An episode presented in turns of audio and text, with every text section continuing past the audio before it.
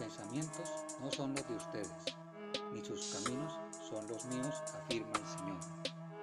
Mis caminos y mis pensamientos son más altos que los de ustedes, más altos que los cielos sobre la tierra.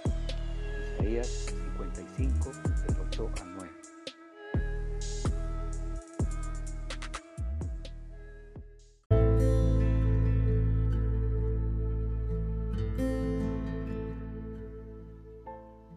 Si hubieran nacido en otro país con otra cultura como la oriental, por ejemplo, en caso de ser un hombre nacido en Israel, tendrías que seguir las mismas tradiciones judías desde pequeño.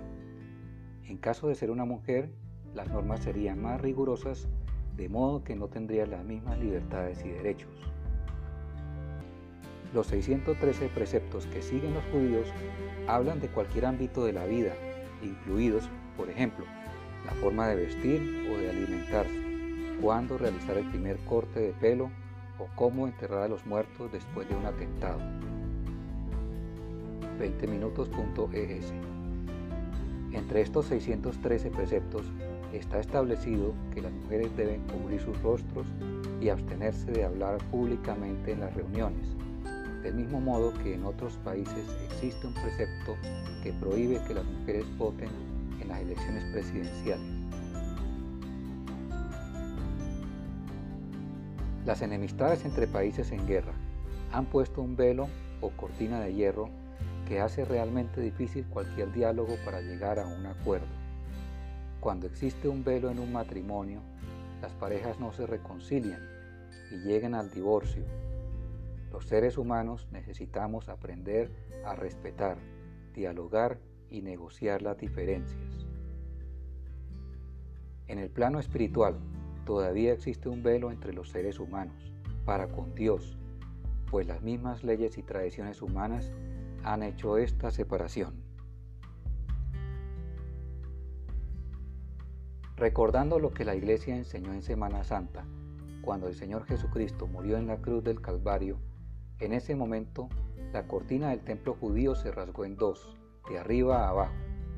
La tierra tembló y se partieron las rocas. Mateo 27, 51.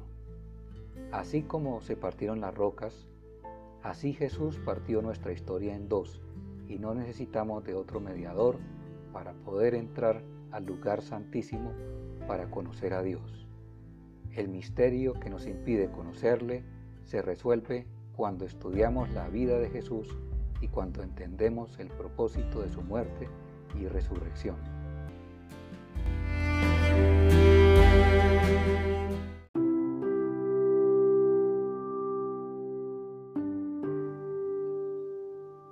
Si has entendido que Jesús es quien nos quita el velo, te invito a conocerle y a recibirle mediante la siguiente oración.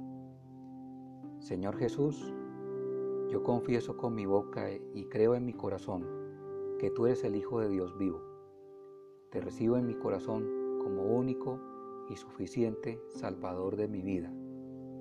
Perdona, Señor, toda actitud indiferente y de incredulidad frente a tu muerte y resurrección. Lávame y límpiame con tu sangre preciosa derramada en la cruz del Calvario.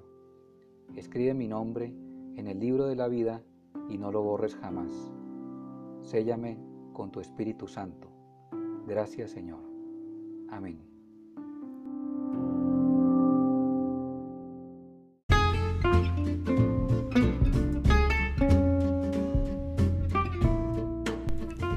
Si no asistes a ninguna iglesia, puedes unirte a un grupo de oración en una reunión virtual en donde estudien la Biblia y enseñen a ponerla en práctica.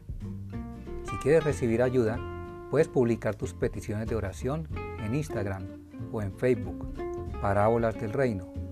Leer más enseñanzas y escribir tus comentarios en el blog parábolasdelreino.wordpress.com o escuchar enseñanzas de sana doctrina en el canal de YouTube de Casa sobre la Roca. Que Dios te bendiga.